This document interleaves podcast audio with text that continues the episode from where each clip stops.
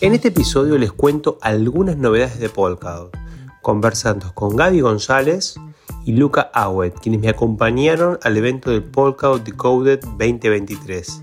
Bienvenidos y bienvenidas a un nuevo episodio de Bitcoin para todas y todos. El contenido compartido en este espacio de comunicación es educativo. En ningún caso representa asesoramiento financiero. Desde Bitcoin para Todos promovemos la participación activa de este nuevo espacio de creación de valor y aprendizaje. Buscamos facilitar el acceso a herramientas conceptuales y metodológicas para una toma de decisiones autónoma y responsable.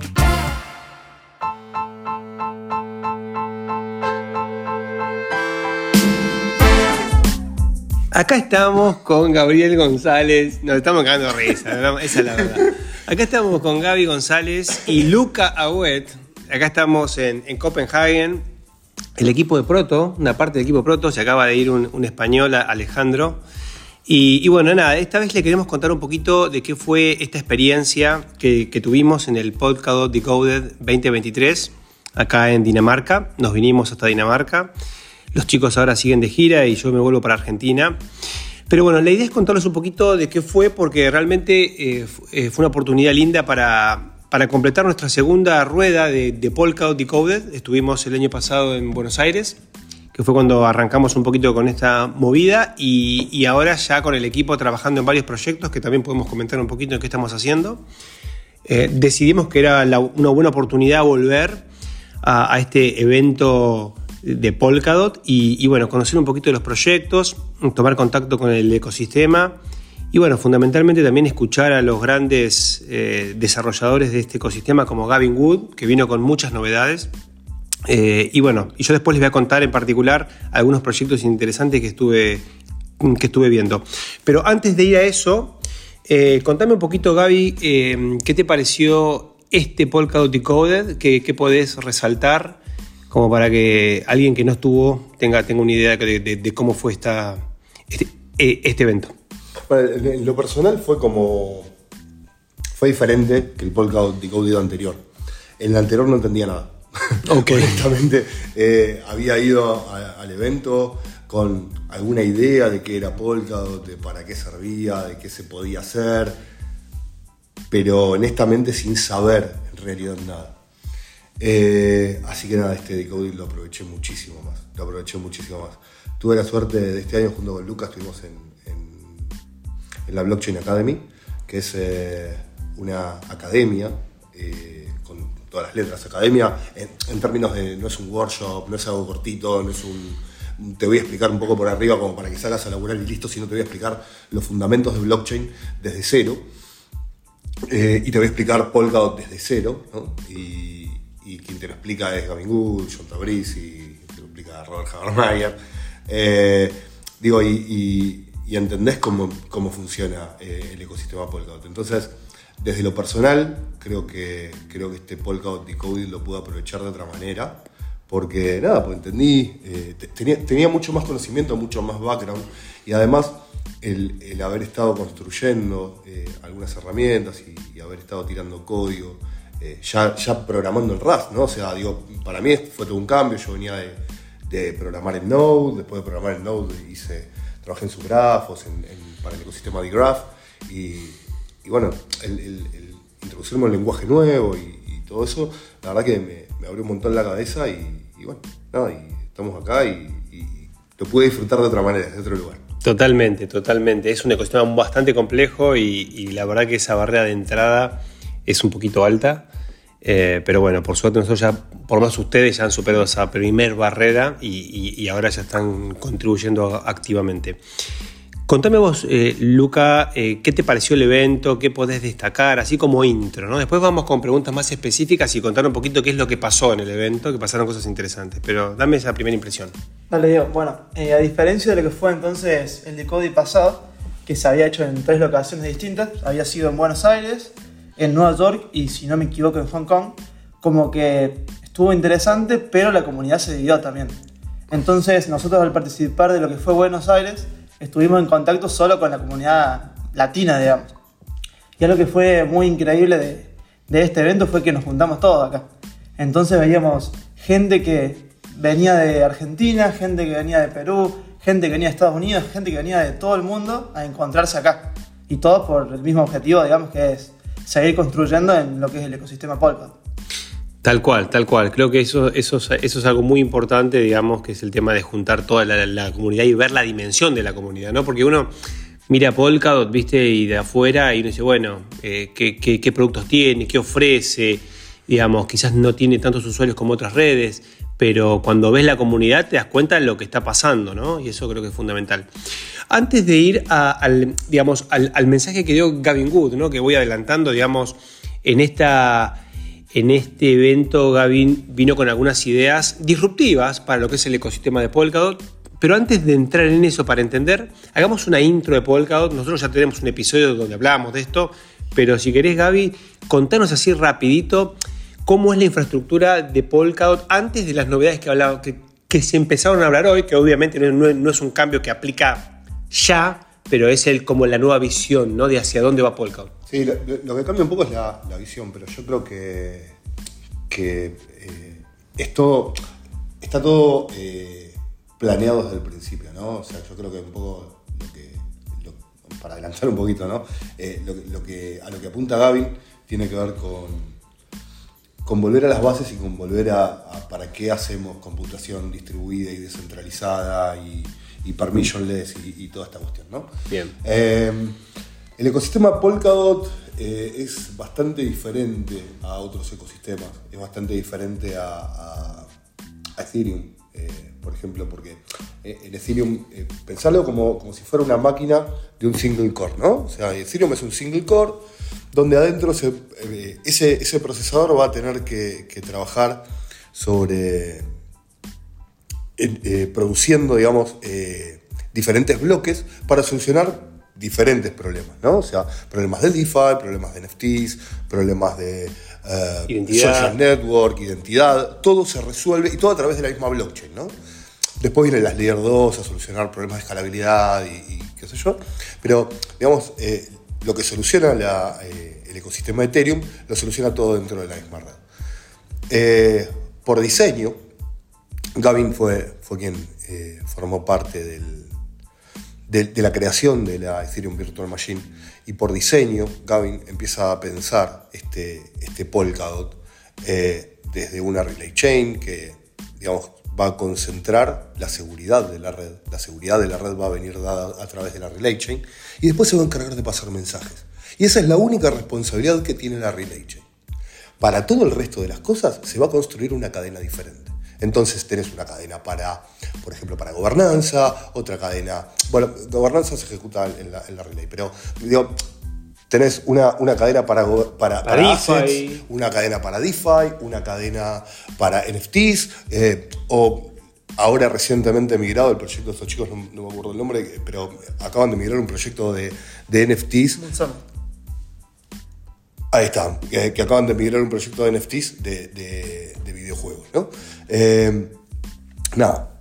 Eh, entonces después tenés una cadena que se encarga de resolver un problema particular.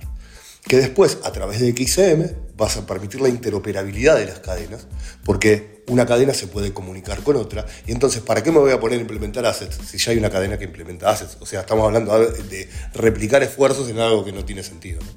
Eh, así que bueno, nada, un poco eso es el, funcionamiento de Polkadot. O sea, digamos, visto así como desde afuera, digamos, desde un punto de vista no de desarrollo, es eh, Polkadot tiene una cadena principal, que es la cadena Relay Chain, que es la cadena que se encarga de asegurar el consenso y la seguridad de la red, que es lo mismo que hace Ethereum, digamos, esa función también la cumple Ethereum.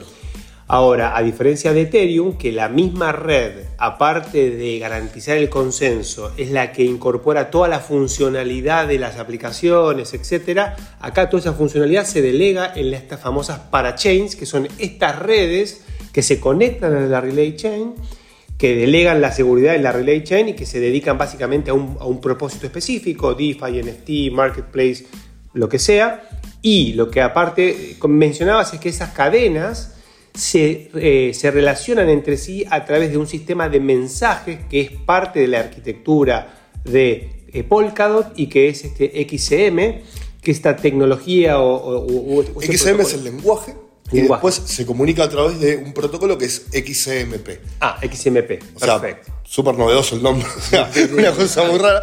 es como muy, muy fácil de confundirlos, pero bueno, son, son dos cosas diferentes. Una es el protocolo, que es XCMP, de protocolo. Bien. Y después XCM es el lenguaje con el que van a hablar las cadenas unas con otras para poder interoperar, ¿no? Bien, y ahora Luca, contame un poquito vos ¿Qué es lo que trajo Gavin como novedad, digamos? ¿O cuál fue el planteo este que plantea eh, nuestro Gaby?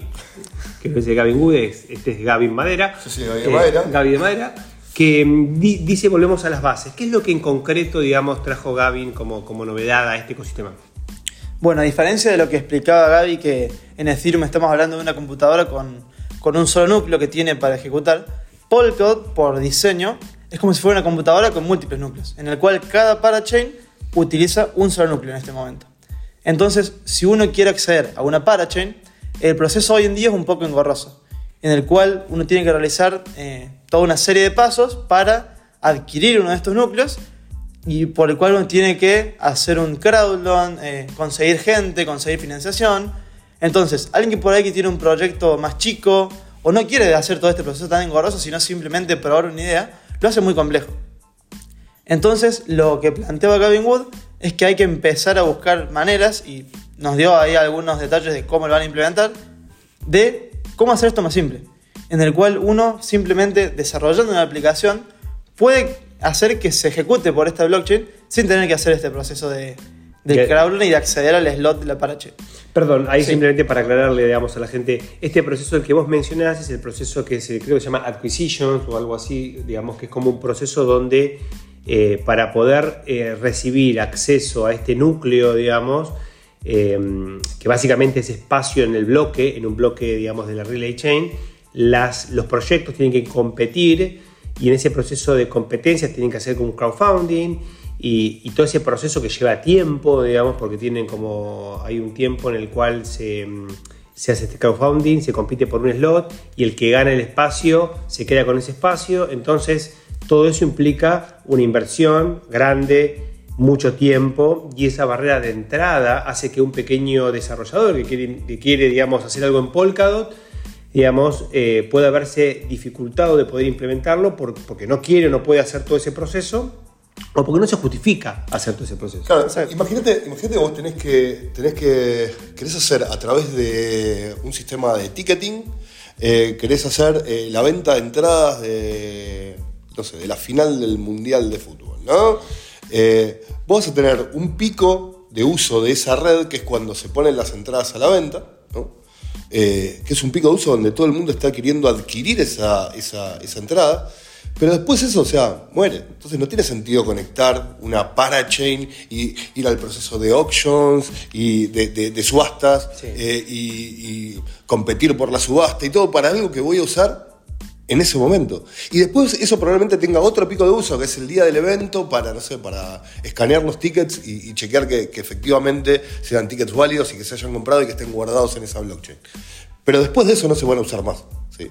Entonces, ¿Por qué tener comprada una cadena que va a emitir bloques vacíos ¿no? para, para, resolver ese problema estamos hablando? ¿no? O sea, más allá de, una prueba, porque si queremos, si queremos hacer pruebas, nada, tenemos redes como, como Rococo eh, o el ecosistema provee de otros medios en los cuales se puede hacer pruebas, incluso eh, en la red de Kusama se hacen pruebas con, con valor, digamos, con, con, con cosas que realmente tienen valor. Pero en este caso particular, que estamos hablando de una alta demanda computacional en un tiempo muy corto, ¿no? es algo que es como bastante complicado de resolver, incluso para Ethereum. Fíjate que, por ejemplo, eh, redes como Ethereum o redes como Bitcoin, cuando tienen alta demanda, o sea, cuando mucha gente está usando esa red, eh, los precios de los, del costo de gas se va por las nubes. Y se va por las nubes porque, porque todo el mundo lo quiere usar. Y entonces, nada, o sea, el que más pague va a ser quien, quien va a ejecutar la transacción. Eso hay que resolverlo de alguna manera y eso es un problema que tenemos que resolver como red, eh, como, como, como Web3 es un problema que, tenemos que abordar. Y el abordaje que plantea, que plantea Gavin tiene que ver con el, de, con el, con el que empieza, con el que se plantea al principio, ¿no? de, de, cuando se empiezan a diseñar todas estas redes centralizadas, que tiene que ver con necesitamos hacer computación distribuida y con alta demanda, ¿no? En este caso es con alta demanda y con alta demanda en un tiempo muy corto. Entonces, en un tiempo muy corto necesito procesar mucha cantidad de tickets. Digo, doy este ejemplo porque es un ejemplo como muy, como muy tangible y como muy fácil de, llegar. Está bien, a ver, vos, digamos, si yo te, te, sigo eso, o sea, por un lado tenemos eh, la estrategia de Polkadot, por, digamos, lo que hace es se fraccionaliza el, el espacio en la blockchain, lo que permite que en el caso, digamos, no solamente que yo pueda crear una, blockchain de alto throughput, sino que también que eso no distorsione el resto de la chain. En Ethereum, cuando, que ha pasado mil veces y en los bull market pasa habitualmente, por ejemplo, había una colección de NFT que eh, era el día del, minteo y toda la red estaba explotada. Entonces, todas las aplicaciones se veían complicadas por alta demanda de un caso de uso. Digamos, esto en Polkadot quedaría contenido dentro del espacio de slot, donde obviamente, seguramente habría demoras o algo posiblemente, pero afectan solamente a ese espacio y no al resto de la red. Ahora, lo que plantea Gavin Wood, que es lo que yo entiendo, chicos, acá díganme si lo explico bien, es, bueno, hoy para acceder a un espacio en la red tienes que poner una parachain. Si bien en el roadmap se venía hablando de las parathread, que era como una forma alternativa para poder cubrir el caso de uso que estabas explicando vos, Gaby, el de, el de la etiquetera, Gavin va un poco más allá y dice, para, Salgamos del paradigma de donde la parachain es como eh, el, concepto principal y, lo que tenemos que entender es que lo que estamos ofreciendo es core time, creo que dijo core time, tiempo En, el core este, digamos, tiempo de procesamiento. Porque, porque Gavin eh, lo ve, ve el, tiempo de ejecución y ve, y ve, a la red, ve al ecosistema Polkadot, al espacio Polkadot, lo ve como si fuera una computadora multinúcleo. Y entonces lo que vos necesitas es comprar tiempo de proceso de ese núcleo. Entonces, digo, eh, el, planteo de Gavin tiene que ver con, bueno, está buenísimo, digo, hasta ahora funcionó bien el tema de las parachain, eh, el tema de las parachain todavía no se implementó, y, pero dejemos de pensar en esos términos. Empecemos a pensar en términos de aplicaciones descentralizadas que funcionan, que funcionan en la red, eh, dentro de ese espacio. Después vemos si es una parachain, una parachain o una para algo, no importa. Ok, ok, ok. Entonces, lo que vos estás planteando acá es que Gaby lo que, lo que trató de transmitir es, tenemos una, una IBM, digo, pero en vez de decir sería una, una Polkadot Virtual Machine. Una mega computadora. Una mega computadora disponible. No metamos un esquema para acceder a este tiempo de cómputo que es un quilombo, simplifiquémoslo. Y ahí él habló de, crear un mercado de, tiempo en procesamiento, donde había algo que era como una compra bulk, que era como comprar un eh, procesamiento por un mes y que vos podías, habiendo recibido, habiendo comprado, había un, él planteaba ¿no? algún sistema que facilite la compra del mes siguiente, como un tipo de sistema de suscripción donde vos podés comprar mes a mes espacio, pero garantizándote que una vez que compraste un espacio, ese espacio tenés como cierta prioridad. Y después tenés como un mercado instantáneo, que era como un mercado donde si yo quiero comprar eh, ahora, porque mi aplicación la implementé recién y en cinco minutos quiero que esté funcionando, compro ese espacio en ese preciso momento y tengo la posibilidad de hacerlo en lugar de el sistema de, subasta que tarda dos años, digamos. o sea, eso fue un poco el concepto, ¿no? Claro, y yendo más lejos todavía, en este ejemplo que explicaba Gaby recién, lo que también podría permitir en un futuro es que una parachain o un parathread o lo que sea que estemos corriendo no se limite a un solo slot. Imagínense el caso este que tenemos muchísima cantidad de entradas eh, registrándose en un instante. Una parachain o lo que sea podría adquirir 5 o 6 slots en paralelo. Entonces con esto podríamos resolver la escalabilidad en tiempos necesarios, digamos. Y después cuando este periodo pasa, se reduce la cantidad de núcleos que está usando y vuelve a lo normal. Entonces, esto nada, es algo, creo que es un cambio de paradigma muy interesante respecto a, otras redes. Bien, bien, bien. Bueno, esto fue un poco, digamos, para no ser mucho más técnicos ni, aburrir con, el tema, fue como el, mensaje más importante que creo que, mandó Gavin. Ahora, em, si quieren, cuéntenme un poquito, no sé, algo que les haya resaltado de algún proyecto, algo interesante a contarle a alguien que no pudo participar del evento y que haya algo para destacar no tanto ya del protocolo, o si hay algo del protocolo, obviamente, pero de algún proyecto, alguna cosa que, hayan visto que te piola para mencionar. No sé si querés vos, Gaby, o vos, Luca. Bueno, me acuerdo yo de una de las parachains que conocí en el Decode del año pasado, que se llamaba Robonomics. Que bueno, esta gente lo que eh, son un grupo de académicos y de ingenieros en robótica que desarrollaron eh, la interacción de cualquier tipo de, tecnología a través de la blockchain. Por ejemplo, me acuerdo que en, Buenos Aires, el año pasado, había demostrado de poder generar imágenes de un telescopio real a través de la blockchain. Entonces uno podía hacerlo de forma segura, de forma anónima, de forma trashless y poder tomar una foto y tenerla como propia, por ejemplo. A ver, como utilidad no es algo tan necesario, tan importante, pero es simplemente una prueba de concepto. Y este año eh, esta gente sigue participando y sigue construyendo y lo que nos mostraban era una forma de poder controlar de forma remota eh, todo lo que es domótica, es decir, eh, Internet de las cosas en la casa de uno mismo, pero de forma descentralizada. Uno no, si uno compra, por ejemplo, una Alexa o ese tipo de cosas, uno está cediendo un poco de su privacidad y dándole datos a, las grandes empresas, digamos. En cambio, si uno quiere hacerlo por su cuenta, uno puede comprar las cosas y armarlo, pero se limita a hacerlo de, forma local cuando uno está en la casa. Entonces ellos estaban planteando una manera de conectarse con la casa de uno mismo a través de la blockchain para hacerlo de forma descentralizada y sin intermediarios. Y la verdad que estuvo muy interesante lo que, lo que nos contaba. Bien, bien. ¿Y vos, Gaby, algún proyectito que ya visto? Yo no puedo parar de trabajar.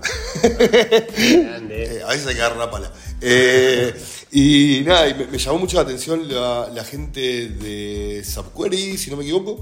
Eh, tienen un proyecto que me pareció como, como muy parecido a Digraph. De hecho, eh, en, su, documentación tienen tutoriales que, vinculan, digamos, eh, el, pasaje como desarrollador desde una tecnología a otra.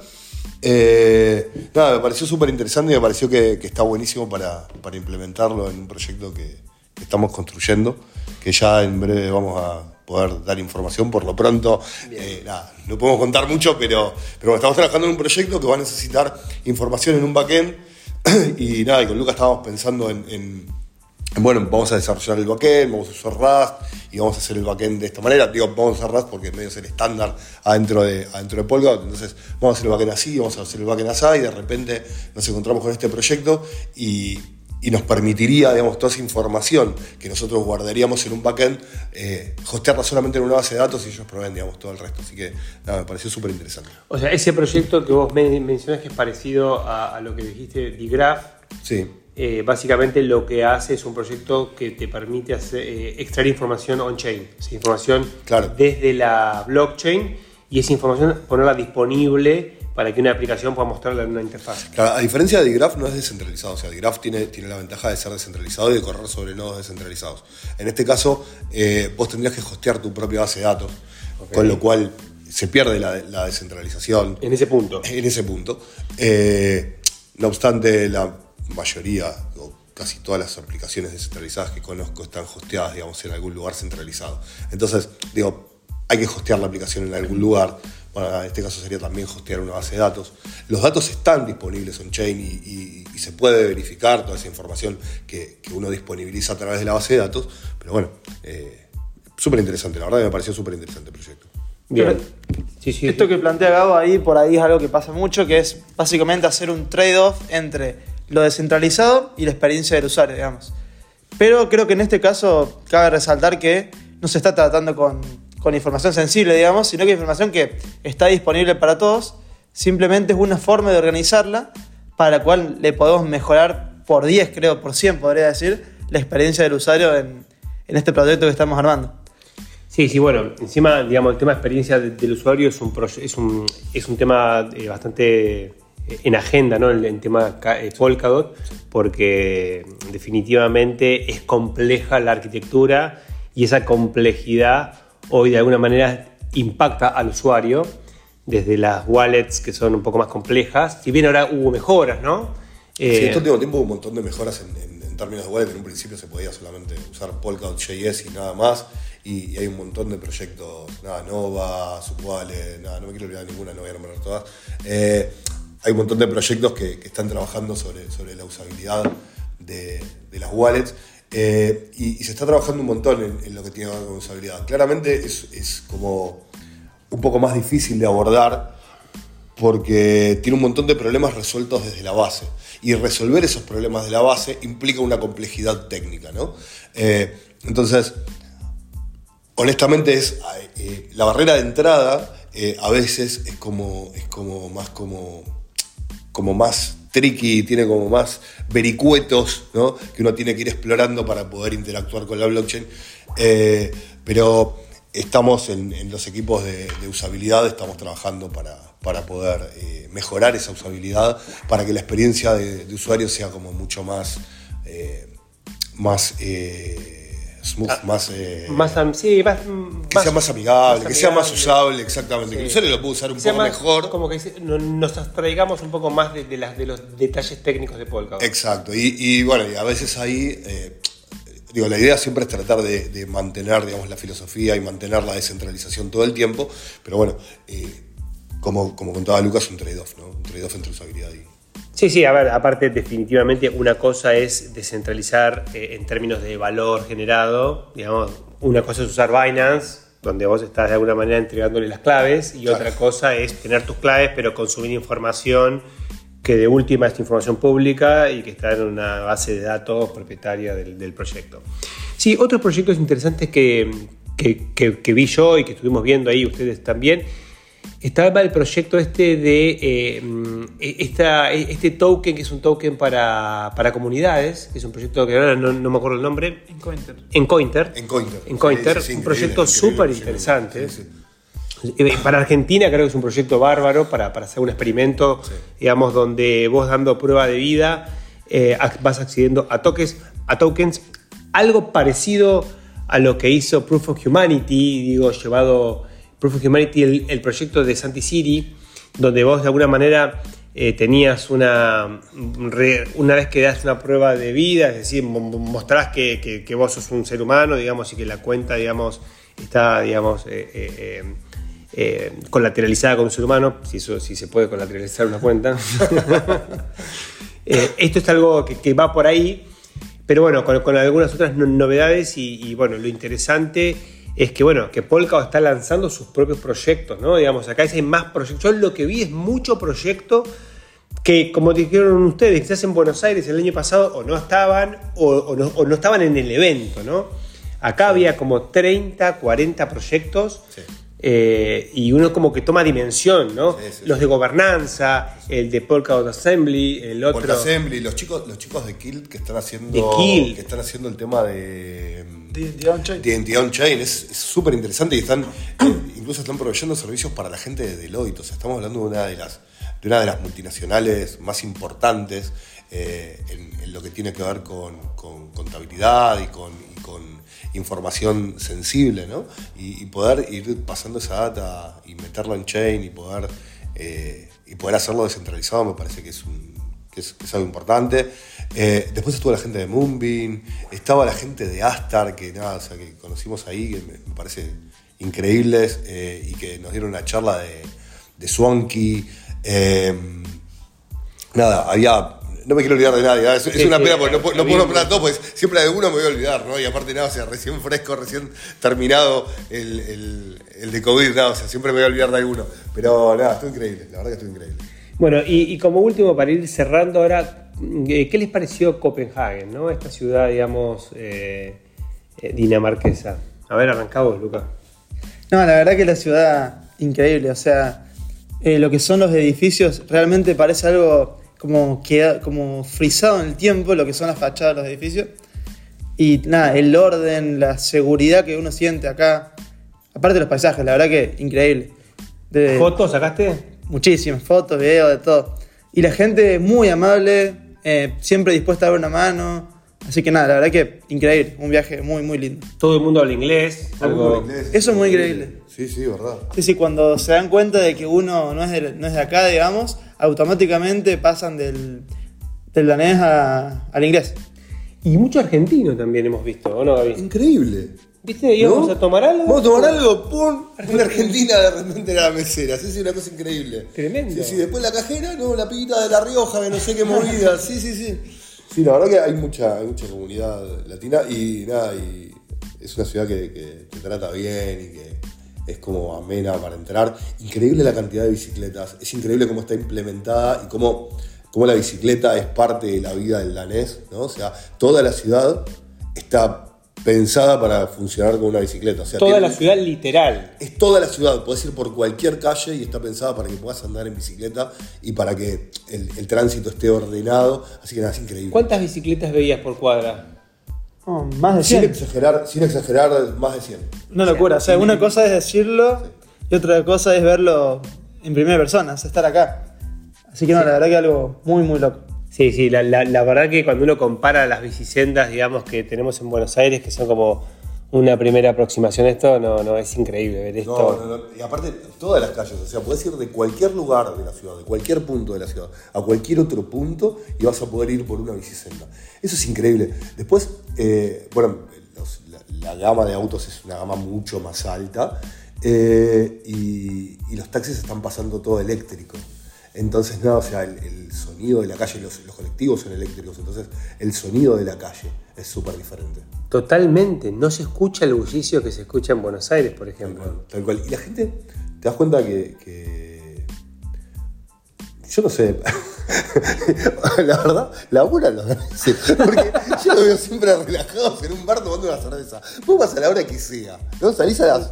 Después de las 12 del mediodía, salís a la calle, o incluso antes, porque vas a la mañana y están tomando un café, ¿no? Pero después de las 12 del mediodía siempre hay tomando una cerveza. Hoy estaba el, encuentro de jazz y un montón de gente mayor y todos tomando su cervecita, su vinito, su aperol. Una cosa increíble, una cosa increíble. Todo es como súper relajado, como todo súper chill, ¿no? Mucha gente eh, corriendo, haciendo ejercicio, pero por toda la ciudad, por cualquier lado. No es como que tenés un centro donde pasan cosas y en el resto. Es como que está todo como más como descentralizado. Está bueno, es como más... Bueno, bueno chicos, muchas gracias por, por esto que les están contando a todos aquellos que no han podido participar, fundamentalmente oyentes del, del podcast. Y bueno, nada, esperemos eh, próximamente, eh, nada, tenerlos de vuelta. Eh, ¿Van a ir a Lisboa? Estamos pensando en ir al Sub-Zero.